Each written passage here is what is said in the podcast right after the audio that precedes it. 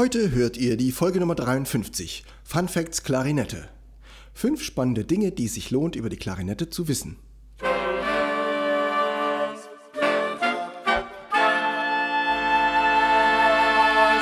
Taylors Bläser Podcast, der Wegweiser zum Lernen, Spielen und Unterrichten von Holz- und Blechblasinstrumenten.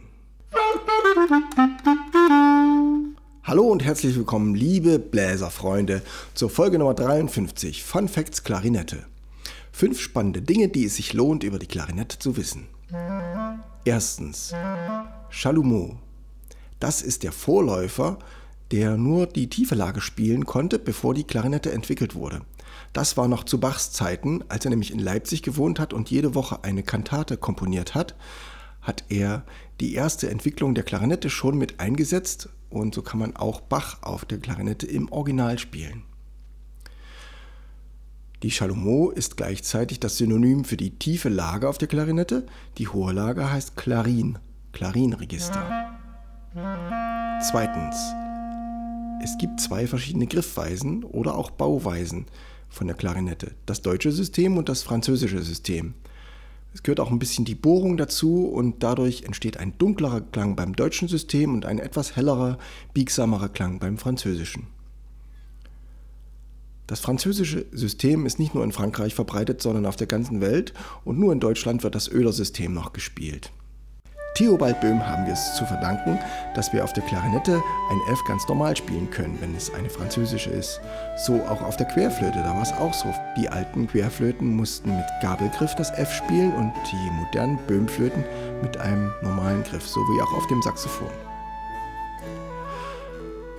Der Theobald Böhm war ja der Paganini der Querflöte, hat in München gewohnt und ist aber durch die ganze Welt gereist und deswegen ist sein Name nicht nur mit Ö geschrieben, sondern er hat sich später selbst mit OE geschrieben. Deswegen schreibt sich das Böhm-System von der Klarinette auch mit OE, weil es natürlich international verbreitet ist.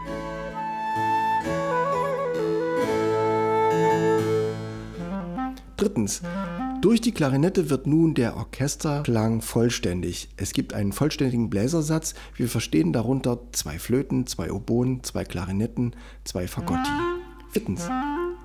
Das Material der Klarinette ist auch nicht nur das Holz, Grenadilholz, sondern es gibt natürlich einen Ersatzstoff, so einen Kunststoff, das funktioniert auch ganz gut.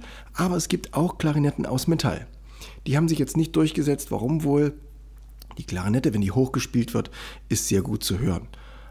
Und eine Querflöte ist für sich genommen ein schwächeres Instrument und durch diese Brillanz der Metalle ist die Querflöte aus Metall gebaut und die Klarinette für ihre warme Tiefe bleibt beim Holz. 1920 fürs Militär patentiert. Und fünftens und letztens, die Klarinette ist der Vorläufer und der Wegbereiter für das Saxophon im Jazz, in der improvisierten Musik. Es gab diese kleinen Marching Bands in New Orleans, die haben mit der Klarinette als führende Stimme neben der Trompete einen schönen Gegensatz gehabt und agiles, virtuos, leicht zu spielendes Instrument. Und bis dann das Saxophon nach und nach den Rang der Klarinette übernommen hat.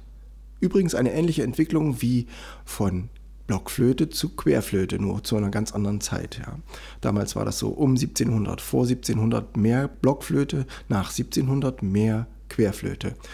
Und beim Saxophon kann man sagen, vor 1930 mehr Klarinette, nach 1930 mehr Saxophon. Ich freue mich auf nächste Woche, wenn es heißt Fun Facts Saxophon. Eine kleine Empfehlung für heute. Wenn ihr euch für Obertöne interessiert, hört die Folge 39 Physik im Blick 2. Wenn ihr weitere Tipps haben wollt für Klarinette, dann ist es eine beliebte Folge, die Nummer 26, Tipps Klarinette. Die Musik für heute ist von Hyacinthe Closet, derjenige, der das französische System erfunden hat und dafür die Ideen von Theobald Böhm verwendet hat.